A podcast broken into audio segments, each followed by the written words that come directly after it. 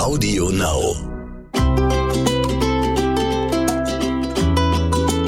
Herzlich willkommen bei Tierisch Menschlich, dem Podcast mit Hundeprofi Martin Rütter und Wissenschaftsjournalistin Katharina Adick.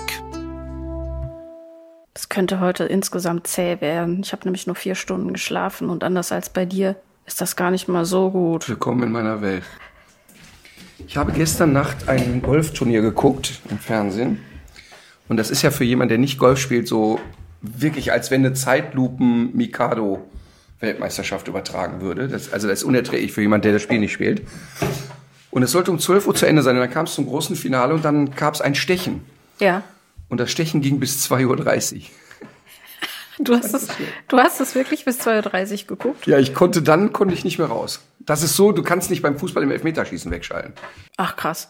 Äh, ich habe bis äh, 2 Uhr gearbeitet. Mich hat eigentlich nur die Angst äh, wachgehalten, nicht fertig zu werden. Das ist äh, die erste nahezu CO2-neutrale Folge dieses Podcasts, weil wir beide jeweils da geblieben sind, wo wir waren. Ja, äh, und zwar ist die Katharina mit ihrem Privatjet in ihre, in ihre Jagdfinker nach Namibia geflogen.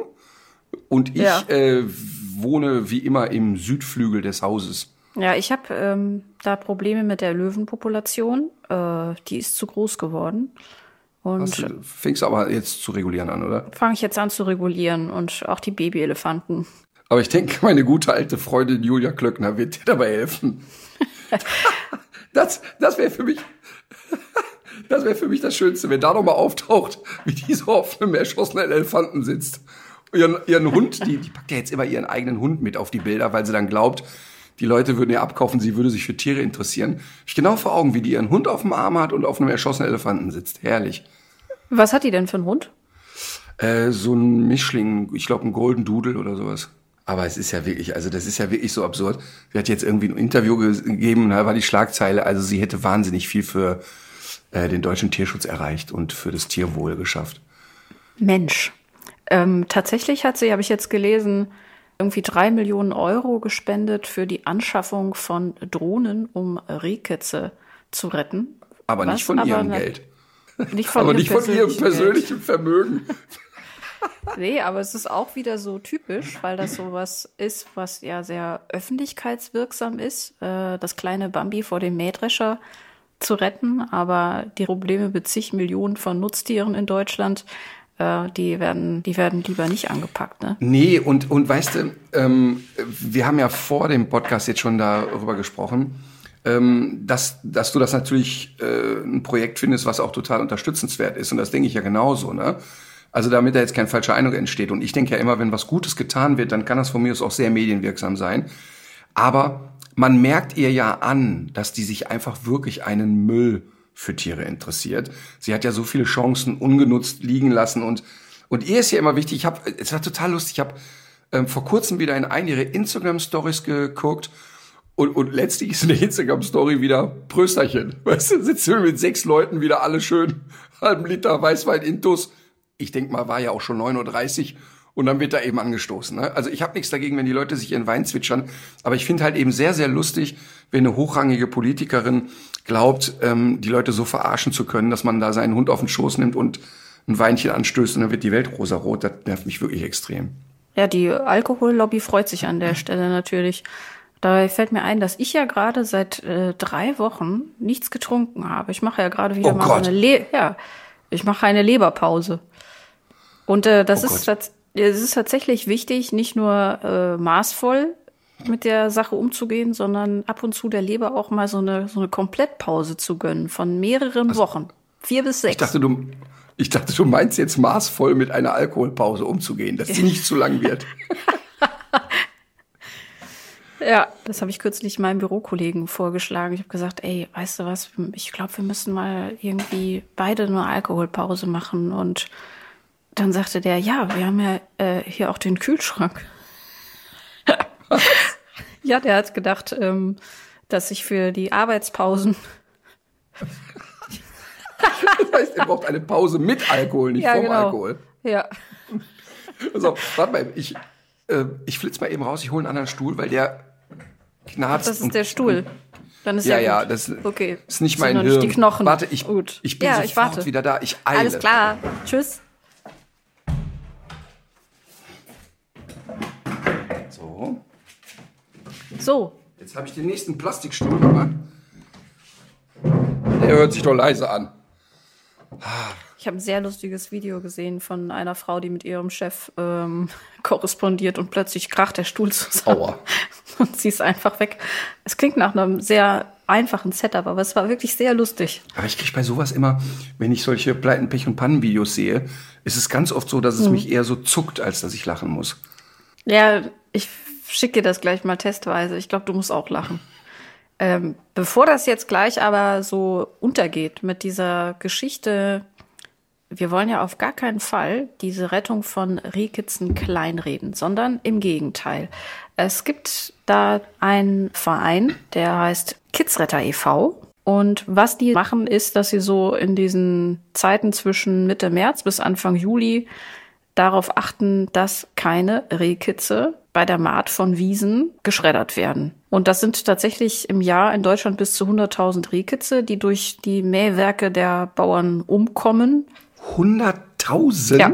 Wahnsinn. Und es gibt aber eben äh, die Möglichkeit, das zu verhindern. Es gibt mm, so moderne Wärmebilddrohnen. Damit kann man die Tiere dann erstmal ausmachen und dann vorsichtig raustragen. Das sollten natürlich nur Leute machen, die das schon mal gemacht haben, weil ganz wichtig dabei ist, dass das Rehkitz jetzt nicht den fremden Geruch der Menschen annimmt. Und Kevin Winterhoff macht das seit zehn Jahren ehrenamtlich und hat eben diesen gemeinnützigen Verein gegründet. Und ganz wichtig ist ihm allerdings auch nochmal der Hinweis, dass in dieser Zeit es auch sehr wichtig ist, auf die Hunde zu achten. Denn das hat man jedes Jahr, diese Bilder von totgehetzten Rehen oder Spontangeburten oder eben auch von toten Rehkitzen oder Rehkitze, die plötzlich mit dem Hund aus dem Feld herauskommen und sich dem aus äh, so einem instinktiven Verhalten einfach anschließen. Auch das ist im Grunde eine Katastrophe, weil man dann Reh und Rehkitz nicht mehr zusammenführen kann.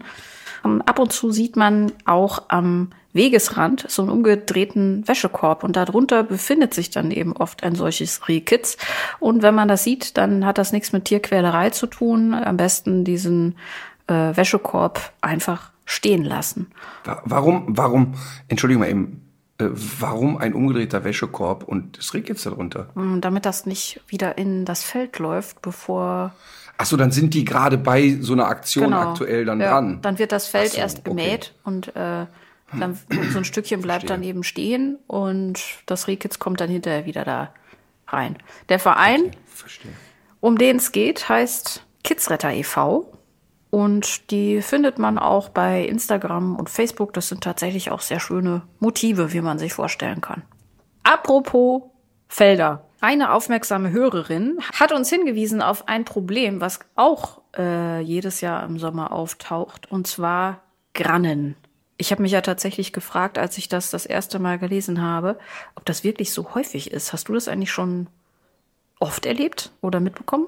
Ja, vielleicht kannst du als Wissenschaftsjournalistin mal eben kurz die Granne erklären. Ja, also die Granne ist so eine Art ähm, Fortsatz an so Getreidepflanzen und das äh, sind mh, so kleine Härchen mit äh, Widerhaken versehen. Der Zweck ist für die Pflanze, dass die Saat sich beim Auskeimen in den Boden bohrt.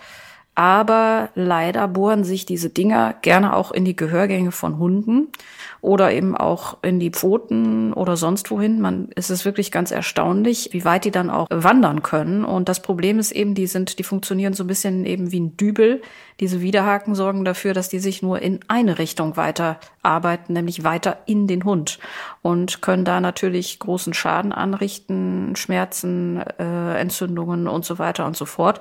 Es sind nicht alle Getreidearten gleich gefährlich dabei. Also zum Beispiel Weizen hat kaum solche Grannen, Gersten dafür sehr lange. Besonders heikel ist auch diese Mäusegerste, weil äh, die nicht nur auf, diesen, auf den Feldern vorzufinden ist, sondern oft auch so in der Stadt oder am, am Wegesrand. Äh, soweit die Gefahrenlage. Um auf deine Frage zurückzukommen. Die Hörerin hat ja, glaube ich, beschrieben, dass es äh, sehr tief in den Gehörgängen war. Ähm, uns hat aber auch eine geschrieben, dass der Hund ähm, tatsächlich beim Rennen zwei, drei eingeatmet hat. Ach. Und äh, dann wird's wirklich nicht mehr witzig. Und ich bin äh, ja eher so ein bisschen lapidar unterwegs mit der Emma, muss ich gestehen. Ja. Aber ich bin bei diesen äh, Weizenfeldern an der Grenze zu komplett hysterisch. Ähm, also tatsächlich ist es da so, dass ich das ähm, völlig ernst nehme, weil ich das bei Mina mal gehabt habe, dass ähm, zwei sehr lange Grannen im Ohr waren und Gott sei Dank haben wir es früh gemerkt, weil die sich stark gejuckt mhm. hat. Und die wurden dann mit einer ziemlich langen Pinzette entfernt. Ähm, das war aber aufwendig und ähm, das sollte man auch ernst nehmen. Also die Hunde dann wirklich nicht durch die Weizenfelder rennen lassen.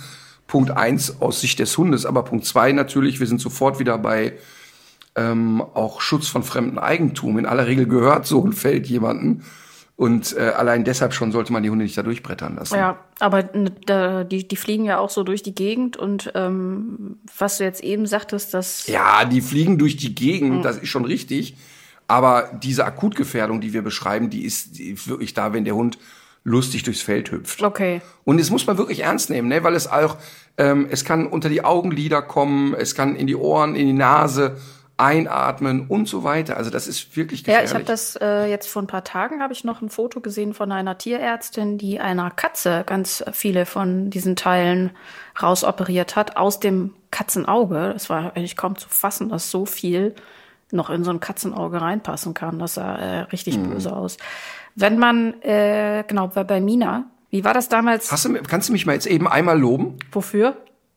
Ich habe gar nichts Abfälliges über Katzen gesagt jetzt in dem Moment. Ach so, ja. Aber ich merke sofort, wenn das, wenn das Wort Katze kommt, es triggert mich ist sofort. Ist es wirklich so? Es ist immer kurz davor, es ist wirklich immer kurz davor, einen dummen Witz zu machen. Aus der Gewohnheit raus. Ja, es ist total aus der Gewohnheit heraus. Ich meine, die meisten Leute checken natürlich, dass ich jetzt kein ernster Katzenhasser bin, aber im letzten Programm, also eigentlich in allen äh, Programmen habe ich mit dem Klischee Hund und Katze und, und Katzenhalter, Hundehalter äh, gefrotzelt.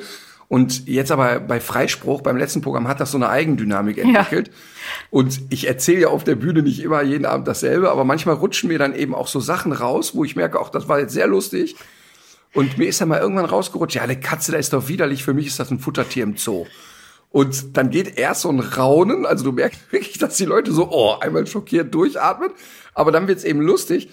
Aber es gibt dann tatsächlich Menschen, die ernsthaft glauben, ich wünsche Katzen alles Schlechtes, Schlechte dieser Welt.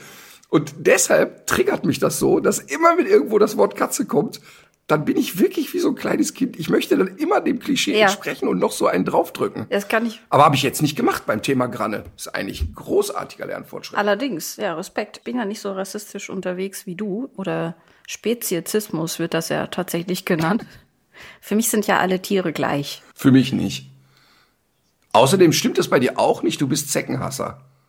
Ja, das stimmt. So. Aber wir sind, äh, wir hatten ja äh, zu Hause immer beides, deswegen kann ich, äh, kann ich diese Aufteilung auch gar nicht so richtig äh, nachvollziehen. Ich finde, das sind irgendwie, das sind doch beides coole Tiere. Total. Und ich finde tatsächlich auch von der kleinsten bis zur größten Katze, also dass es auf der Welt so was Geiles gibt wie diese Großkatzen, egal jetzt ob es der sibirische Tiger ist oder irgendein Nebelpader oder der Gepard äh, dass die sich auch alle so ähnlich verhalten, finde ich, finde ich immer krass.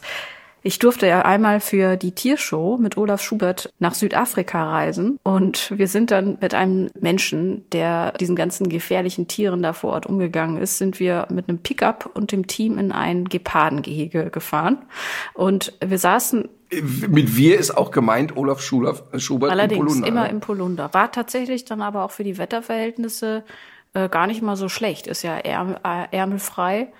Äh, der war eigentlich gut gekleidet. Und wir saßen auf diesem Pickup und auf einmal schreit dieser Typ, der uns da durch diese Wildtierauffangstation äh, geführt hat, seine eine seiner freiwilligen Helferinnen an äh, auf keinen Fall jetzt schon die Klappe auf, bist du bekloppt? Und es kam ein äh, Gepard auf uns zugerannt, aber wirklich im gestreckten Galopp. Und die sind ja groß, diese Tiere. Und man hat das ja auch schon mal gesehen, was die dann machen, wenn sie am Tier angekommen sind. Das geht ja dann auch schnell. Und ich weiß gar nicht mehr, wie ich es geschafft habe, Aber ich saß eigentlich mitten in diesem Pickup. Ich war aber die erste, die draußen stand und neben dem Auto war, um diesem Vieh auszuweichen. Ich keine Ahnung, wie ich das geschafft habe. Und diese Katze flog dann mehr oder weniger auf den Pickup und stand dann vor Olaf Schubert und wollte gestreichelt werden und schnurrte. Und Olaf blieb aber cool. Ähm, wir waren alle nicht mehr cool. aber wir waren mehr oder weniger starr vor Angst.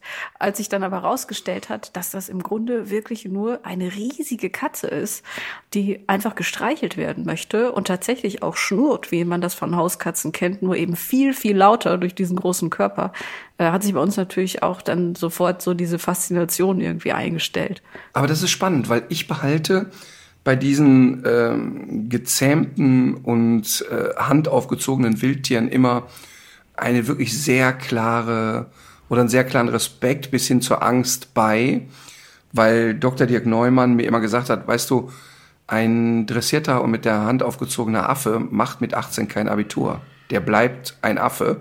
Und genauso war das bei den Wölfen, mit denen ich zu tun hatte. Und ähm, der, das war für mich nach wie vor, äh, wenn ein einjähriger Wolf, der dir am Gesicht leckt und wirklich auch natürlich total bescheuert mit der Flasche aufgezogen wurde, verliert sich nicht die Kraft und die Urwüchsigkeit eines solchen Tieres. Und das habe ich damals, als ich die Aufnahmen von Olaf gesehen habe mit dem Geparden, mhm. da musste ich echt pusten, weil ich gedacht habe, ich glaube, ich wäre nicht so ruhig geblieben. Ach, echt? Ähm, ich fand das wirklich, ja. ja, ich fand das wirklich sehr beeindruckend und ähm, bei mir ist es wirklich anders. Also bei den Dingos war es immer irgendwie anders, ähm, weil das so hundeähnlich ist, dass ich da glaube, es frühzeitig einschätzen mhm. zu können. Ist aber natürlich naiver Quatsch. Aber immer dann, wenn es an die Wölfe ging, war, musste immer schwer pusten, muss ich ehrlich sagen. Habe ich mich nie wohl gefühlt. Auch wir haben ja vor, ich glaube, fünf Jahren eine Reportage über Wölfe in Deutschland gedreht.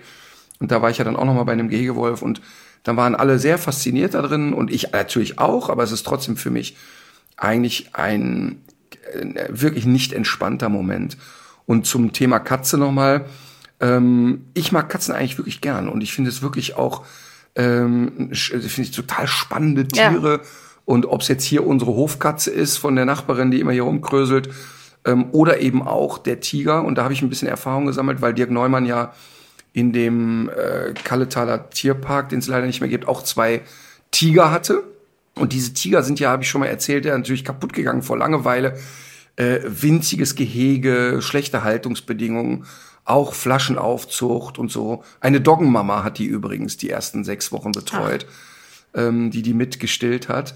Ähm, aber die Tiere taten mir natürlich wahnsinnig leid und wir haben immer nach Beschäftigungsformen für die gesucht. Und eine Beschäftigungsform habe ich ja hier schon mal erzählt, ja. dass wir Mina in der Abenddämmerung immer vors Gehege gelegt haben und die Mina zum Rennen bewegt haben und die Tiger schossen dann an den Zaun und hatten mal ein bisschen Jagdspaß. Aber wir haben tatsächlich für die Tiger eine riesengroße Reizangel gebaut. Das heißt, wir haben ein, mit einem relativ großen Gelenk und einer viereinhalb Meter langen Eisenstange ähm, eine Reizangel in das Gehege gebaut, das, die man von außen wie so ein Ruderer bedienen konnte. Ja. Und es war dann sehr eindrucksvoll, wenn man da mal ein Huhn dran hing, also ein totes Huhn natürlich, darfst ja kein Lebendtier verfüttern, ähm, war das wirklich sehr, sehr spannend, wenn so ein bengalischer Tiger mal so wirklich so zwei Meter fünfzig so aus dem Stand, hops, mal auf sein Plateau drauf. Ja. Und wenn der dann, also das, das Männchen wog so knapp 180 Kilo, wenn der also von dem Podest runtersprang und der gab mal Gas, der wackelte wirklich der Boden. Es war so beeindruckend. Ja. Und auch wenn man die so durchs, man konnte so durchgreifen und die mal so kraulen und so, für mich war das nie was. Ich habe immer großen Respekt davor gehabt. Ich habe das Gefühl gehabt, dass das ungefährlich ist, aber äh, auf ja, aber hast du die Geschwindigkeit, wenn der mal einmal nur mit der Pfote schlägt? Ja. Das ist so schnell.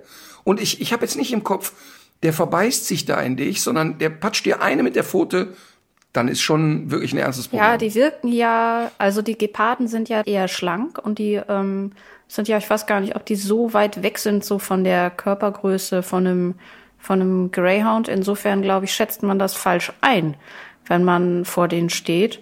Und ganz viele dieser dieser Pseudo-Aufzuchtstationen, also das war jetzt nicht in dem, wo wir da gewesen sind, der Fall, sind im Grunde Geldschneiderei. Also man muss sich zum Beispiel immer fragen, mm, wenn man da ständig kleine Löwenbabys sieht, wo kommen die her? Und wo gehen die dann wohl wieder hin? Dazu gab es vor Jahren äh, eine Reportage. Es gibt immer wieder Fälle, wo Löwen dann an diese Großwildjagdveranstalter verkauft werden.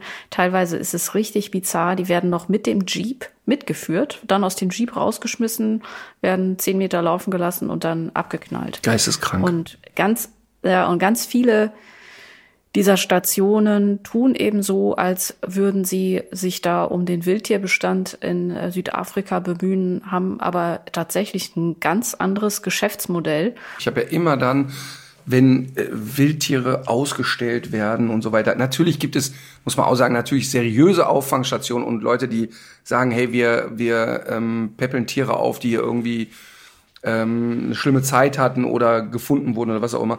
Aber ich habe immer solche Bauchschmerzen damit, wenn ich diese, ja, dieses zur Schau stellen, wenn man das so sieht. Ne? Also mhm. deshalb ist ja, ähm, ich habe als Kind schon, ohne es so greifen zu können, fand ich, wenn ich im Fernsehen gesehen habe, äh, Stars in der Manege. Und ja. dann stand da ein Prominenter, der Elefanten im Kreis gescheucht hat. Ich, ich wollte in den Fernseher treten. Also das hat mich wirklich fertig gemacht. Hm, naja, soweit dazu. Aber wir müssen all das, wo ich gesagt habe, ich finde Katzen eigentlich ganz toll, dann müssen wir alles rausschneiden. Scheiße, ich kann den Ruf nicht mehr aufrecht halten. Ich wollte eigentlich noch was anderes fragen. Du hast kürzlich mal im Gespräch so eine Geschichte angerissen, die sehr interessant klang. Man hat dich aus einem Hotel werfen wollen oder aus dem, oder gar nicht erst in den Frühstücksraum äh, lassen wollen. Oder was war da los? Das war auf Tour. Ähm, der Alex, mein ältester bester Kumpel, der ja immer dabei ist und der bei mir das Merchandising macht. Wir sind ja äh, dann, keine Ahnung, 100 Tage im Jahr gemeinsam unterwegs. Und wir sind ja jetzt beide, ich will es mal so sagen, nicht modeaffin. Wollen wir es so sagen, ja? Und es war wirklich, es ist so lustig, wenn wir, wir wohnen dann ja in aller Regel ähm, auf Tour dann auch in guten Hotels. Also da sind immer auch mal Schrömmelsbuden dabei. Übrigens, die allererste Tour, die ich gemacht habe, da habe ich jetzt vor kurzem noch eine Eintrittskarte gefunden. Das war, glaube ich, 2003. Also so, was ich dann so das erste Mal als Tournee bezeichnen konnte. Da habe ich 46 Städte in 51 Tagen abgeklappert. Äh, frag mich nicht, warum ich das gemacht habe. Und da hatten wir 45 Euro Budget. Für, Wie hast du das denn gemacht? 46 Städte in 51 Tagen. Ja, und tagsüber noch Unterricht gegeben, ne? Was? Also, ja. Und tagsüber in den Städten War immer noch Unterricht gegeben. Und und Hast in der du da Mittags Drogen genommen oder oder wie? Ja, ich bin ja als Kind in Ecstasy, ich bin ja als Kind in Ecstasy-Brunnen gefallen. Nee, ich habe da tatsächlich, also du musst dir das wirklich so vorstellen, bevor ich zu der Hotelgeschichte komme, ähm, als die Tour noch kleiner war. Also wir reden, also ich nenne das jetzt Tournee, wir reden davon, da waren im Schnitt dann 40 Leute oder so, ne? Und manchmal kam ich auch in Städte und wir hatten genau keine Karte verkauft. Und dann bin ich wirklich ernsthaft mit Mina mit dem Fahrrad in Innenstädte gefahren und habe dann wie so ein Zirkusclown in einer, in einer Innenstadt gestanden und habe mit, äh, mit Mina dann irgendwelche Sachen davor gemacht. Ähm, also jetzt gar keine spannenden Tricks, sondern die mal einfach in so eine Menschenmenge gelegt, bleib, bin weggegangen und die Leute, äh, wem gehört der Hund und so, dann mal da rausgerufen, bisschen Beutel apportieren, bisschen so und so, also gar nichts Wildes. Und sofort ja. waren die Leute neugierig, was ist mit dem los? Oder in Einkaufszentren. Ich habe ja früher immer in Einkaufszentren Training gemacht. Da würden sich heute. Ach was, das wusste ich noch gar nicht. Heute würden sich erschießen, wenn du da reingehst mit dem Hund trainierst. Aber damals war es eben möglich. Und dann habe ich dann wirklich so in der Mittagszeit dann, dann noch so Tickets verhökert und gesagt, übrigens heute Abend hier, was weiß ich, zum Fuchsbau. Äh, so hießen dann ja wirklich die Buden, in denen man geschlafen und aufgetreten ist. Ähm, dann habe ich dann einfach mittags nochmal sechs Karten verkauft, um dann zumindest das Hotel an dem Tag bezahlen zu können. Ähm, ah, okay. Also, also wirklich total skurril. Und da waren eben Buden dabei. Ähm, da weiß ich noch, da hatte ich mit, ähm, mit dem Alex Offzimmer, wo wir uns einfach entschlossen haben, wir werden wohl die Kleidung nicht ausziehen und die Schuhe auch nicht. Also ich habe wirklich Alter. da in Hotels geschlafen, wo du wirklich gesagt hast, du, du traust dich nicht mal mit Socken über diesen Teppich zu laufen. Und ich bin da ja wirklich echt jetzt nicht so eine Memme, aber das war teilweise so widerlich.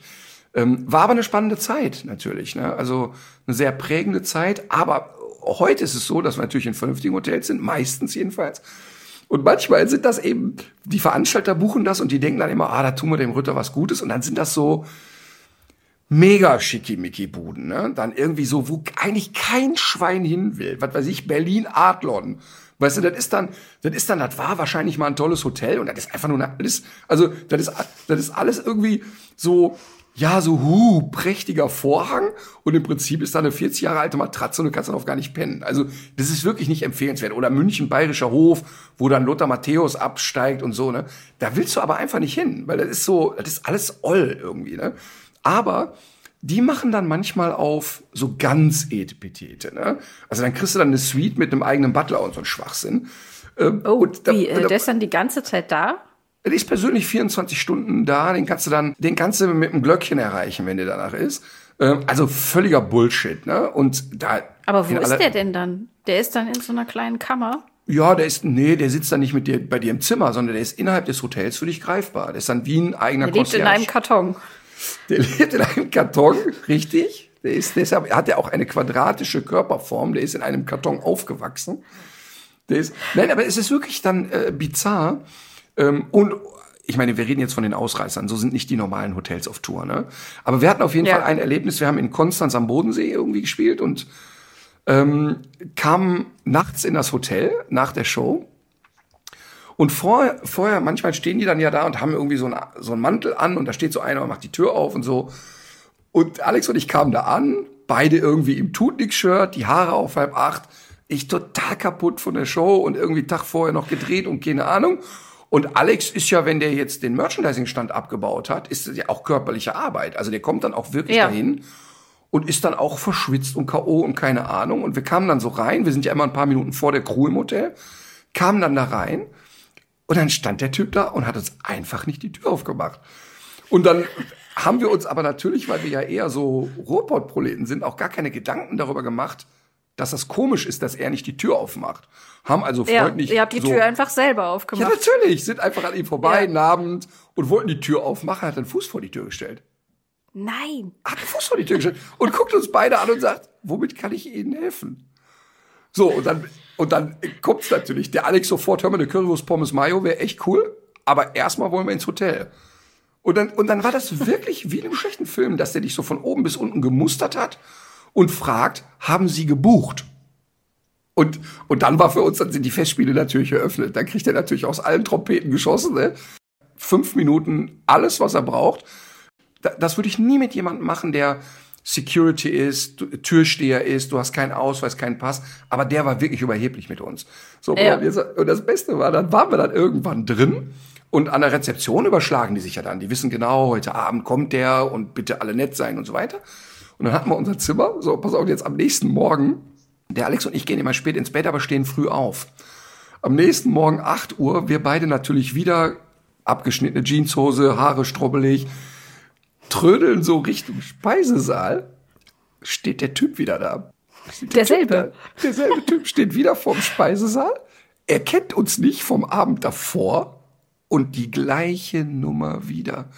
Steht Ach, da was? und wir wollen da durch. Er stellt sich vor und sagt, ähm, womit kann ich Ihnen helfen? Ja, ein Croissant und ein Kaffee wäre schön, ne? Das wäre so, äh, äh, ja. Und dann, und dann kam, ich weiß nicht mehr wörtlich, aber dann kam so sinngemäß, das ist hier nur für Gäste. Weißt du? Und, und dann geht's natürlich wieder los, ne? Der Alex sagt, hör mal, Ritter, der glaubt ja nicht, dass das dein Hotel ist. Weißt du, so, ne? Also, und das ist, ja. ich finde das so bizarr, dass, und ich meine, das, was ich jetzt beschreibe, war nicht 1912. Also, dass heute noch jemand glaubt, dass jemand, der eine kurze Jeanshose anhat und äh, keine Ahnung was, kein Hemd und eine Krawatte trägt, dass der nicht in einem hochwertigen Hotel irgendwo willkommen ist. Und daran siehst mhm. du, dass es kein hochwertiges Hotel ist. Wenn du äh, nach Hamburg ins Madison oder so gehst, es ist scheißegal, wie du aussiehst, weil es einfach eine coole Bude ist, da stimmt alles, der Service ist top und so. Und das ist auch bei den meisten Hotels so. Aber die, die sich nach außen verkaufen, so, ja, wir sind hier so ein altes Königshaus, das ist meistens mhm. äh, totaler Schwachsinn. Aber es ist teilweise auch fies, wie so Leute, die dann in so eine kleine Machtposition gelangt sind, dann so ihren Menschenhass freien Lauf lassen und sich dann auch direkt für was Besseres halten. Ne? Ja, total. Und, und man muss auch mal einen Umkehrschluss sehen. Bei uns auf Tour ja so, dass die Crew alle so einen Backstage-Pass hat. Und die Anweisung der Security ist, niemand kommt in den Backstage-Bereich, der nicht diesen Pass hat. Und wenn du den nicht ja. hast, hast du den einfach nicht. Und dann ist mir mehrmals in Hallen passiert, dass ich mit dem Auto hinten Backstage geparkt habe, will rein, Security steht da und sagt, ja, Pass. Ja, ich habe ich nicht. Ja, kannst du nicht rein. Ja, ich ich erzähle da gleich was über Hunde oder so, ne? Ja, kannst nicht rein. Ja, kannst du mal aufs Tourplakat gucken? Ich, ich bin das ja. Ach so, ja, okay. Dann lässt er mich rein, aber ich finde, dass der einen mega Job gemacht hat. Und das ist immer der, den ich an dem Abend total abfeiere. Weil der sich ja. total, der hat sich höflich verhalten, der hat sich klar verhalten, der hat irgendwie keine Scheiße gebaut. Ähm, und das finde ich einfach mega. Weil der ja, der steht ja da, um die Spielregeln einzuhalten. Aber der Typ in dem, in dem angeblichen Nobelhotel, der war abfällig mit Menschen. Das ist ein großer Unterschied. Ich bin am Freitag in München gewesen und bin aus Gründen ausnahmsweise mal in der ersten Klasse gereist. Äh, die feine und, Dame. Genau. Und das, äh, was ich auch gar nicht wusste, ist, dass man da auch noch mit die Dame und der Herr angesprochen wird. Und das ist eine, es ist eine Freundlichkeit, die da an den Tag gelegt wird. Aber ich kann Bahn, also, also Bahn geht ja grundlegend für mich überhaupt nicht. Also Bahn ist für mich wirklich also mehr Folter geht für mich nicht. Das hatte ich immer schon. Also das hat jetzt nichts mit ich bin prominent zu tun, sondern ähm, ich kann schon Gerüche nicht so gut aushalten. Das heißt, ganz oft werde ich in der Bahn mit Gerüchen penetriert, die nicht für mich erträglich sind. Also die, weil ich, ich fahre ja zwei, dreimal im Jahr Bahn und entweder packt neben mir einer einen Döner aus. Oder ähm, seine Schuhe. Zieht er oder auch, seine, seine, Füße packt er aus. Genau. Und es ist dann vielleicht nicht Heidi in dem Moment. Ja. Ähm, es ist für mich ganz, ganz schlimm. Dann kann ich Temperatur nicht selber regulieren. Das ja. ist für mich totale Folter. Ich habe es ja im Auto immer kurz vor Eiszapfen an der Decke. Das geht dann da ist allerdings nicht dann ist der ICE eigentlich äh, genau das Richtige für dich, weil wenn ich im Sommer äh, mit dem ICE unterwegs bin, dann habe ich immer noch mal einen dicken Pullover dabei, weil die den nämlich meistens viel zu kalt regulieren. Okay, jetzt hast du mich. Du, ja, das dachte ich mir. Du bist schon länger nicht mehr ICE. Ich habe schon jetzt Bahnticket 3000 ja. wenn es das gibt. Ähm, und und es kommt natürlich auch hinzu, dass ich ähm, unglaublich gerne so meinen eigenen Rhythmus bestimme. Und das, alles, was ich beschreibe, ist natürlich totaler Schwachsinn. Ja. Wenn ich fünf Stunden im Auto sitze, muss ich mich konzentrieren und so weiter. Da könntest du dich hinsetzen am Laptop, was arbeiten, kannst genau. Musik hören, kannst Füße hochlegen. Das ist eigentlich ist das das Prinzip Bahn super. Ja. Und deshalb finde ich übrigens auch, ich finde ja, ich bin ja ein großer Annalena Baerbock Fan. Ne? Ähm, also also jetzt nicht im Sinne von, ich will mir ein Poster und einen Starschnitt machen, aber ähm, Gibt's das noch finde, so Centerfolds in der Bravo? Früher gab's das ja mit Helmut Kohl. Und die, die Politiker, mega, die heute besonders gruselig sind, die hatten früher so ein Centerfold von Helmut Kohl bei sich im Jugendzimmer hängen. Oder von Franz Josef Aber ich Strauß. glaube, ich glaube, dass genau jetzt meine Freundin Julia Klöckner schon bei der Bravo anruft und sich anbietet, ob sie nicht der nächste Starschnitt sein könnte. Herrlich. Nein, aber was ich bei Annalena Baerbock, was mich wirklich sehr beeindruckt und was ich wahnsinnig gut finde, ist, ähm, die, als diese Diskussion losging, ihr Lebenslauf sei nicht ganz korrekt, ne, ist die sehr offensiv geworden, hat gesagt, okay, haben wir einen Fehler gemacht. Und ich finde das so ein schönes Beispiel und eine Chance auch für ein Land, ähm, eine andere Fehlerkultur zu entwickeln. Der Deutsche glaubt ja, dass nur jemand das Recht hat, Dinge anzuprangern, zu verändern, einen Finger in die Wunde zu legen, der noch nie selber einen Fehler gemacht hat. Und das ist ja total falsch. Jeder von uns hat schon mal irgendeine Scheiße gebaut, aber trotzdem kann er ein sehr moralischer Mensch sein und sehr klug sein. Und was mir bei Annalena wirklich großartig gefällt, ist, dass die eben in keine Richtung militant ist. Das heißt also, dass die wirklich, die ist sehr besonnen. Ich glaube, das ist die, die grünen Politikerin, die am meisten den Spagat schafft zwischen, ja, wir wollen Umweltpolitik machen, aber wir dürfen auch nicht alle wirtschaftlichen Interessen vergessen. Ähm, ich halte die für wahnsinnig klug und für sehr eloquent und ich würde mich zu Tode freuen, ähm, wenn die Kanzlerin werden würde, weil ich das einfach noch mal Next Level an, ähm, sag ich auch mal, Gleichstellung finde. Ich finde die eh cool. Ich habe mich auch so an das Wort Kanzlerin gewöhnt. Kanzler kann ich nicht mehr. Ähm, ich fände das wirklich toll. Aber auf jeden Fall sagt sie ja, oder wollen, wollen die Grünen ja Inlandsflüge abschaffen. Und ich finde das eine sau kluge und richtige Vorgehensweise. Und wenn dann noch käme, pass mal auf, Leute, und das geht nicht, dass jeder, ich bin ja jemand, der ein SUV fährt, dass jeder mit seinem SUV 600 Kilometer Auto fährt, weil er von Köln nach Berlin muss. Wir möchten das bitte gerne alle auf die Bahn äh, verlegen. Ich würde das mittragen, obwohl ich das zum Kotzen finde mit der Bahn. Aber ich würde das im Gesamtpaket mittragen.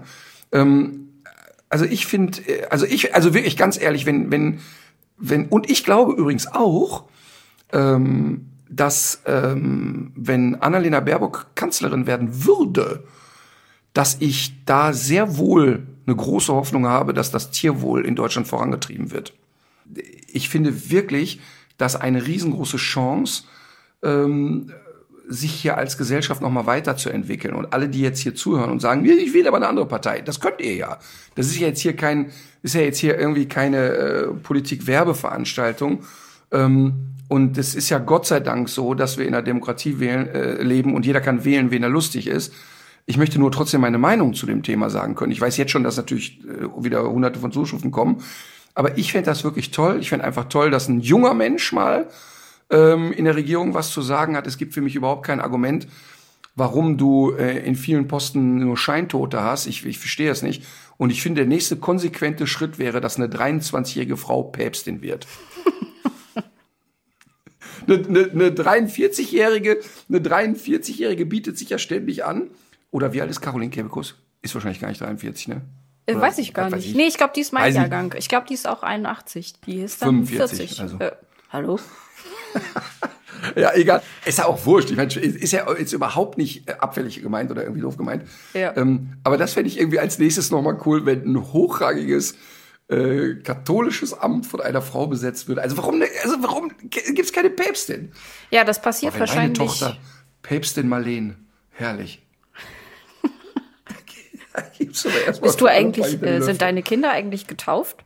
Ähm, der Moritz ist nicht getauft. Der, der Marvin ist, glaube ich, getauft. Der Moritz ist es nicht, die Marlene ist es auch nicht. Ähm, die Mili ist getauft, weil sie ähm, in irgendeine Religionsklasse wollte und Anna ist es auch. Ähm, aber ähm, ich persönlich hätte keins der Kinder getauft. Mhm. Du bist, äh, bist du eigentlich irgendwas? Ich bin äh, Druide. Schalke-Fan. Nein, nein, also nein, ich bin äh, nicht in der Kirche. Ich, ich bin tatsächlich jetzt mal zur Konfirmation gegangen. Ich bin also konfirmiert worden. Ähm, das war wirklich eine lustige Zeit. Wir hatten da eine tolle Truppe. Ähm, Pastor Uecker, ein guter Mann. Ähm, ich durfte aber auch bei der Zeremonie der Konfirmation nach 15 Minuten gehen, weil ich ein Fußballturnier hatte an dem Tag. Das heißt, also ich kam da in äh, Jeanshose, T-Shirt und weißen Turnschuhen und war quasi auf der Durchreise. Ich bekam nur mein Zertifikat überreicht. Und ähm, ich habe ne, ja also also sagen wir mal, warum ich nicht äh, da engagiert bin, war ganz stumpf. Ab da, wo ich das erste eigene Geld verdient habe, war ich sofort raus, weil ich keine Lust auf Kirchensteuer hatte. Ähm, und ich identifiziere mich nicht mit dem Verein. Ähm, das heißt aber auch nicht, dass ich nicht an etwas glaube. Mhm. Aber ich habe auch so zwei, drei Erlebnisse gehabt, die ich wirklich irgendwie total scheiße fand. Ich war ja oft in Biarritz in Frankreich und da gibt's eine wirklich sehr, sehr schöne Kirche. Und diese Kirche ist ähm, wirklich schön. Es ist ein schönes Gebäude und sieht von innen sehr schön aus. Und da war ich mit meinem Kumpel Max in Biarritz und wir wollten in diese Kirche rein, uns einfach eine halbe Stunde reinsetzen. Und hatten beide, wie immer, kurze kaputte Jeanshose an und sehr zerfledderte Turnschuhe und hatten einen Salat dabei und haben uns die Kirche hat, also es gab keine Messe oder so, ne? Da war jetzt irgendwie nicht irgendwie, da ist jetzt keiner aufgetreten oder so. Und dann sind wir da rein und äh, haben uns ganz ruhig, wir haben nicht miteinander geredet, gar nichts, haben uns irgendwo in die Ecke gesetzt, letzte Reihe, haben sehr andächtig da gehockt und angefangen, den Salat zu essen. Und es hat original 15 Sekunden gedauert, da hat man uns an Arsch und Kragen da rausgeschleppt. Vielleicht konnte ähm, da jemand genauso wenig Essgeräusche aushalten wie du. Waren da Croutons in ja, das, Salat? das hätte ich, ja, das hätte ich nachvollziehen können. Aber weißt du, wir haben uns da nicht schlecht benommen, wir haben da nicht randaliert. Ja.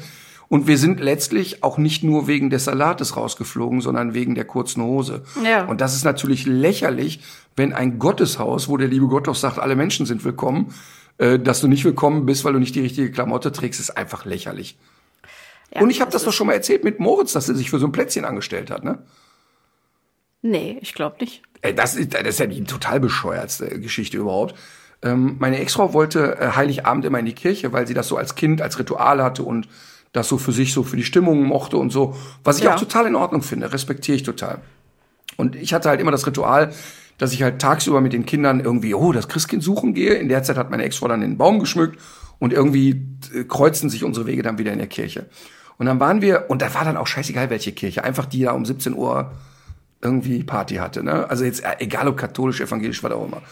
Und auf jeden Fall kamen wir da rein und da gab es wirklich zwei Highlights. Einmal noch, als Marvin ganz klein war, da war der vielleicht vier oder so, da kamen die Messdiener rein in so weißen Gewändern und der Marvin johlte laut, hey, die haben sich als Gespenster verkleidet. Fand ich mega witzig natürlich.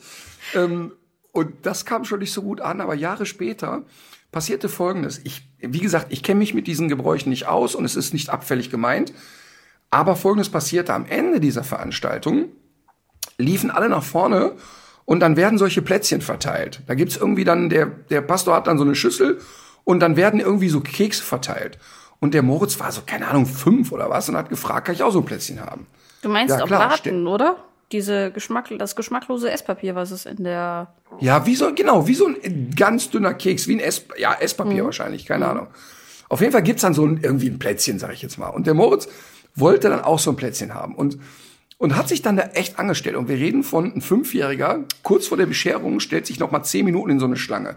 Ich ahne So, und dann bereits. ging er da nach vorne und der Pastor oder Pfarrer oder was auch immer guckte völlig irritiert und machte so symbolischen Kreuz auf die Stirn von Moritz und schob den weiter. Und dann war der Moritz aber, wie er war, und sagte, äh, kurzen Moment noch, was ist denn jetzt mit dem Plätzchen? Ja, nee, das, äh, was weiß ich, Plätzchen kriegst du nicht, weil du noch nicht, was weiß ich, bei der Kommunion warst. Also der hatte jetzt sozusagen die Eintrittskarte für das Plätzchen noch nicht. Ja, ja, Der hatte klar. kein, keinen Plätzchenführerschein, sozusagen. Ja. Und dann kam der wieder zurück und war total enttäuscht. Da habe ich gesagt, ja komm, wir gehen nachher noch mal hin. Vielleicht haben die ja eins übrig. Dann habe ich mit dem 25 Minuten gewartet, bis alle fertig waren. Da bin ich noch mal mit ihm Hand in Hand zu dem Pastor, äh, Pastor da und habe gefragt, ja, hören Sie mal, könnte der vielleicht auch so ein Plätzchen haben? Der hat sich jetzt hier angestellt die ganze Zeit und der wäre da auch wirklich total neugierig drauf und so. Gab's einfach nicht. Gab's einfach nicht, weil irgendeine fucking Regel ist, das kriegt man erst, wenn man Die heilige ich, Erstkommunion, das weiß ja sogar ich noch. Was? Wen? Die heilige was? die, die heilige Erstkommunion. Gibt's dann auch eine, eine unheilige. Zweitkommunion?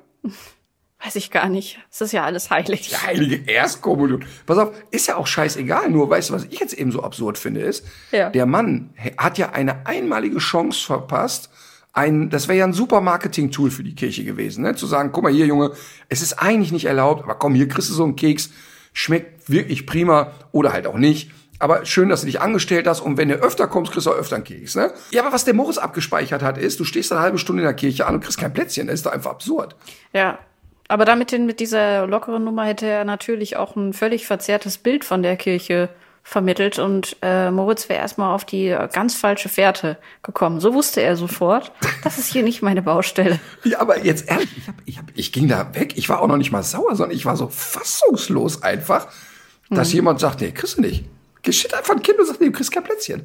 Ähm, aber ey, das ist jetzt für mich tatsächlich ganz dünnes Eis und wahrscheinlich auch schon lange Blasphemie. Okay. Ich komme aber trotzdem in den Himmel. Ne? Ich bin da übrigens fest von überzeugt. Ich glaube nämlich, Ja? Ja, ich glaube nämlich, dass ähm, der liebe Gott da keinesfalls so pedantisch ist, wie die hier alle tun. Übrigens, an der Stelle, außer der Reihe und aus der Hüfte mal eben kurz ein sehr gutes Buch empfohlen. Gott bewahre von John Niven.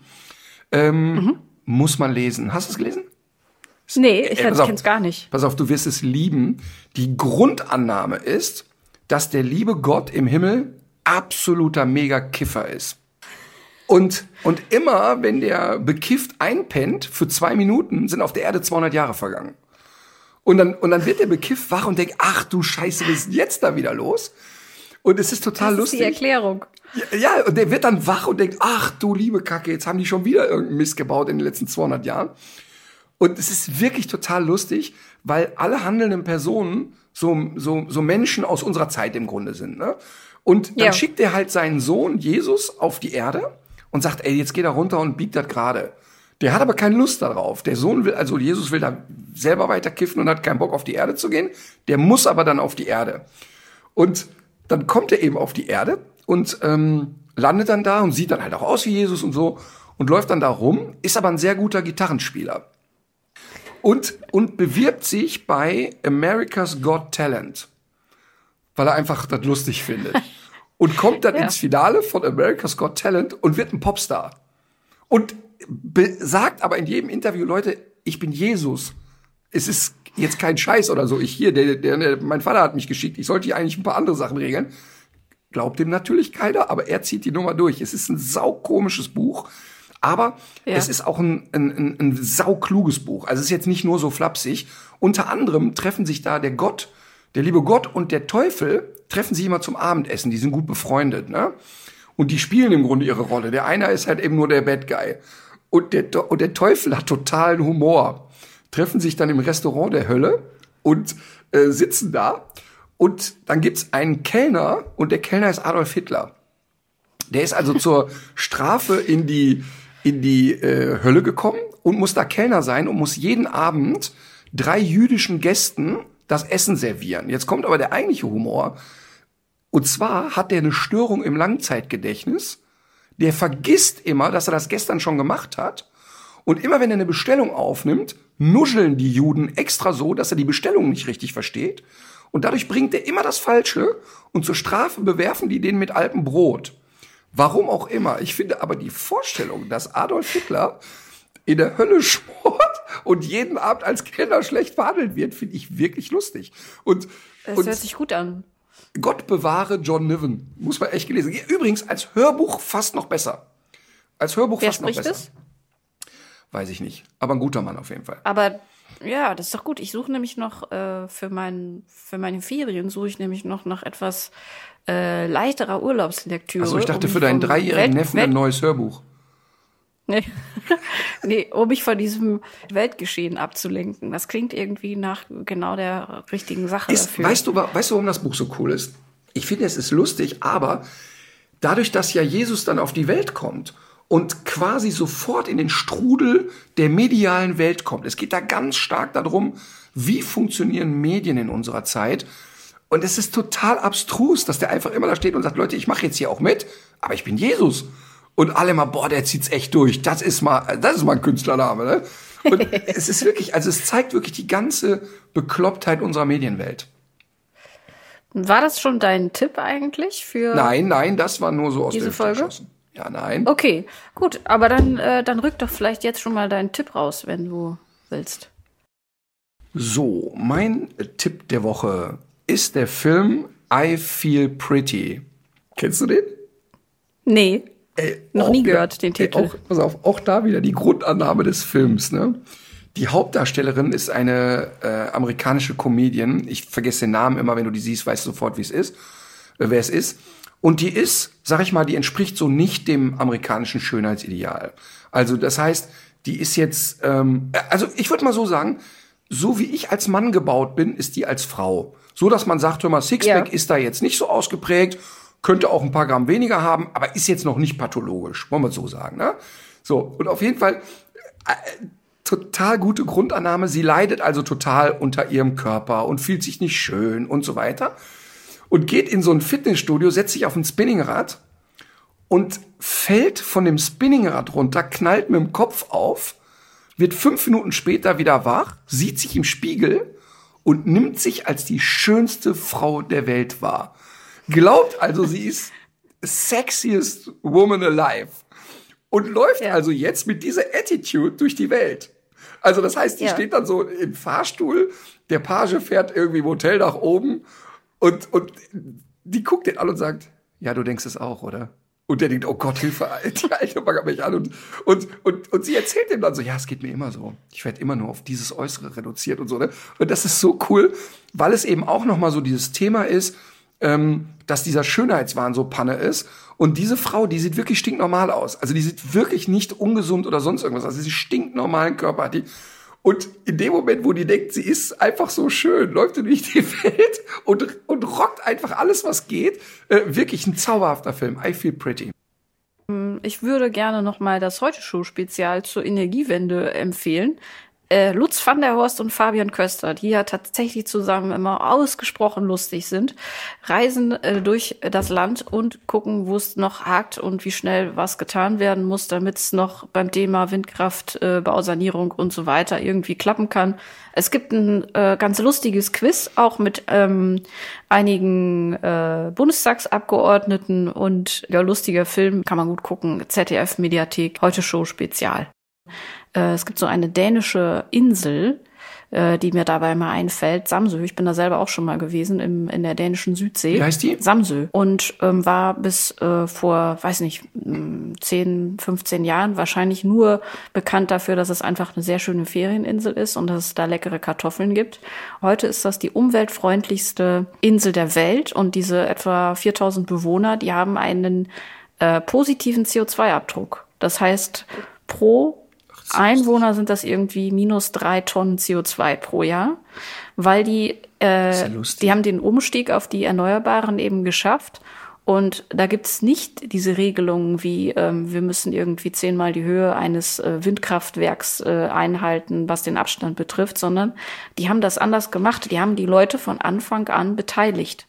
Und äh, die Leute, die damals, die Bauern da, die etwas knorrigen, eigenwilligen Typen, die da die ersten äh, Windräder mit äh, finanziert haben, das sind heute mehrfache Millionäre, die betreiben ihre Landwirtschaft nur noch als Hobby, weil die das alle nicht mehr nötig haben. Und die haben auch für Leute, die nicht das große Kapital hatten, haben die so niedrigschwellige Kreditangebote ähm, geschaffen. Die, es gibt so öffentliche Windräder. Und natürlich, das ist ja eine ganz andere Akzeptanz. Also du guckst so ein Windrad, guckst du ja mit ganz anderen Augen an, wenn du dir vorstellst, bei jeder Umdrehung äh, fließt jetzt wieder so ein Cent auf mein Konto.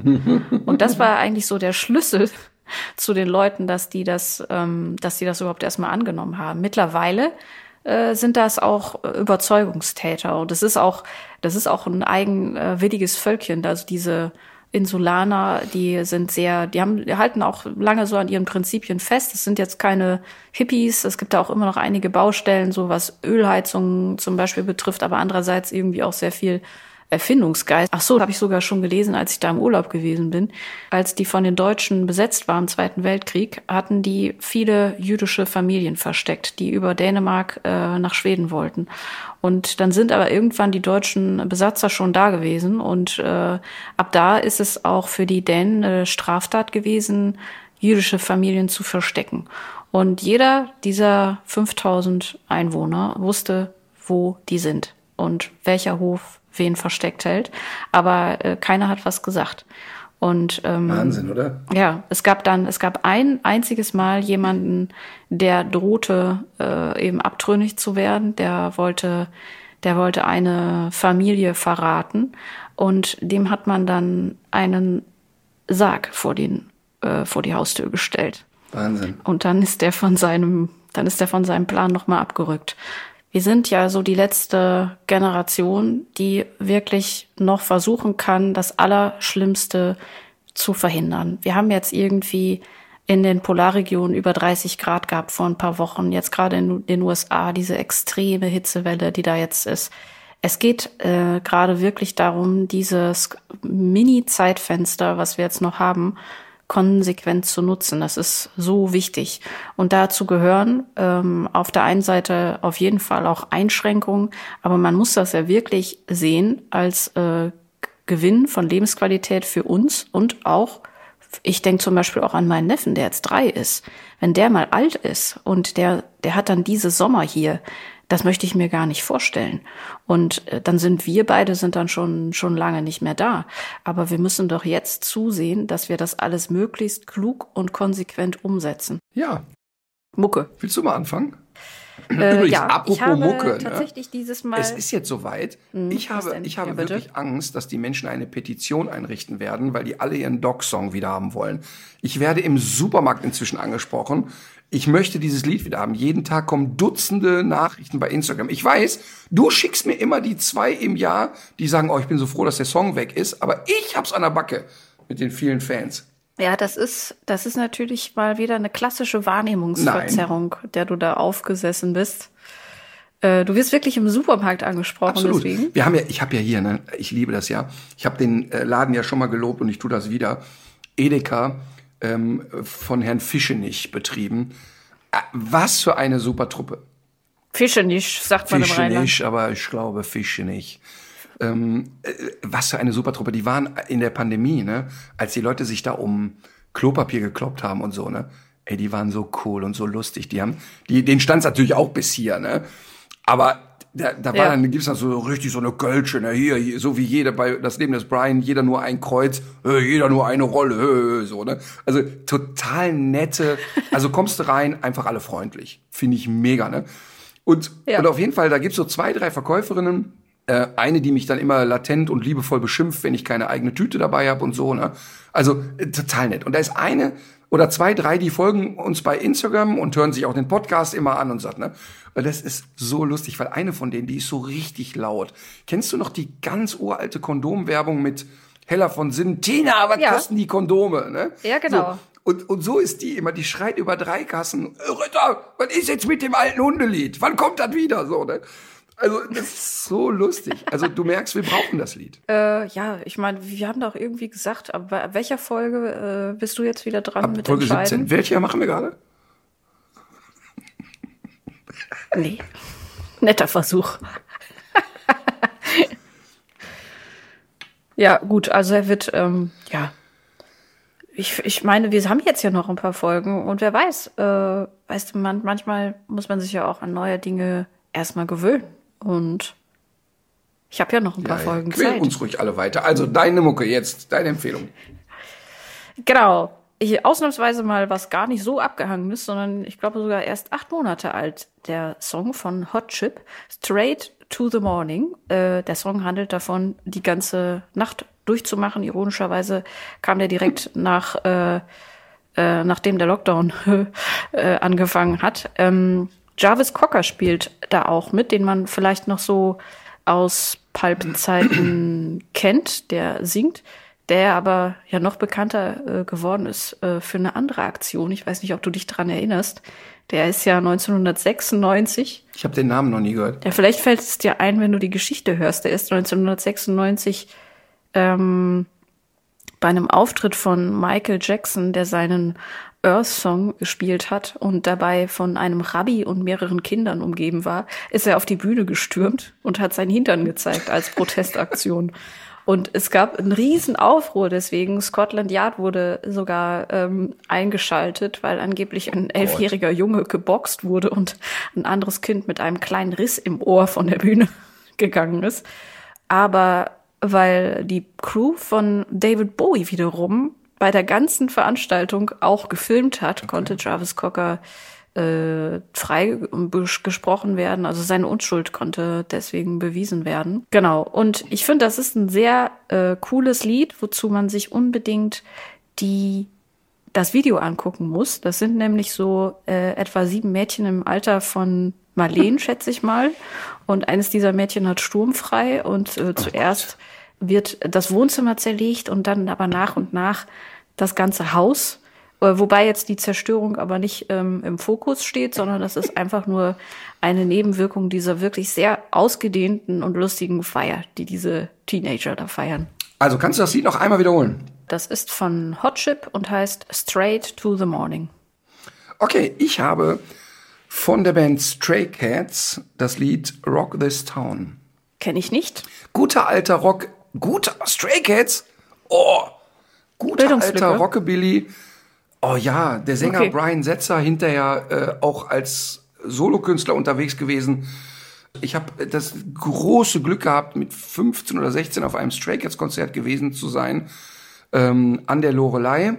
Ähm, und ich habe es sogar geschafft, auf die Bühne zu klettern. Ach was. Ähm, das- Aber du hast war nicht wirklich, deinen Hintern äh, gezeigt, um zu protestieren wie Jarvis Cocker. Nein, nein, ich habe gar nicht meinen Hintern gezeigt, sondern ich hatte eine kleine Wette laufen, dass ich mal so ein paar Sekunden mit Brian Setzer auf der Bühne tanzen werde. Ähm, bis zu Brian Setzer und zum Tanzen bin ich dann nicht mehr gekommen, aber auf der Bühne war ich zumindest. Ähm, und es ist wirklich eine Musik. Ich bin wirklich, das ist so ganz handgemachter alter Rockabilly.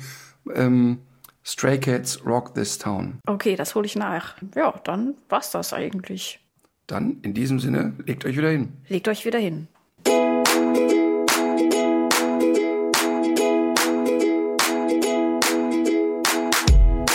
Thick and thin, come rain or shine.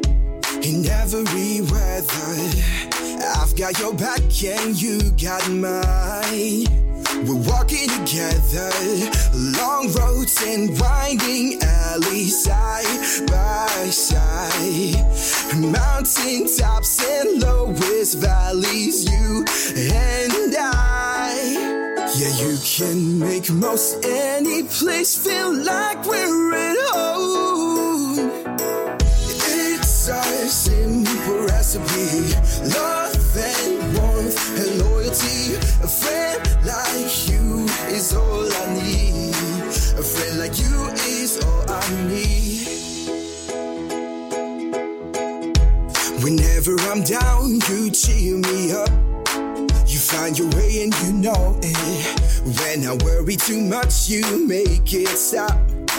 And take me back to the moment when it gets cold, you're there to keep me warm. And after a dark night, you brighten up my morning. As long as I'm around, be sure that you're not alone. It's a simple recipe.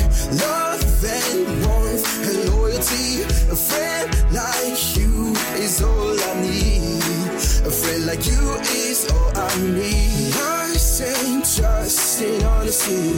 Part of camaraderie. A friend like you is all I need. A friend like you is all I need. Let's cuddle up yeah, just because it's Saturday. And hey, don't give me the droopy eyes. The food is mine. Okay, I'll let you try. It's a simple recipe. Love and warmth and loyalty. A friend like you is all I need. A friend like you is all I need. It's a simple recipe. Love friend like you is all I need. A friend like you is all I need. Nice and trust and honesty. Part of camaraderie. A friend like you is all I need. A friend like you is all I need.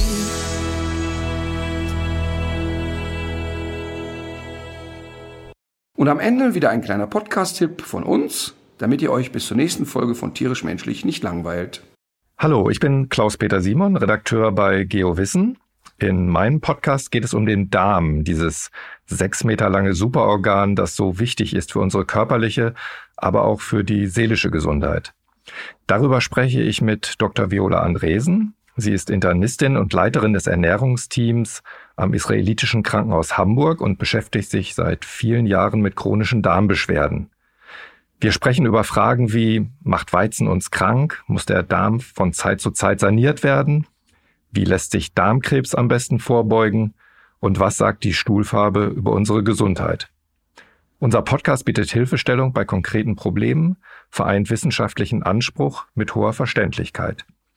Hört doch einfach mal rein auf Audio Now und überall sonst, wo es Podcasts gibt.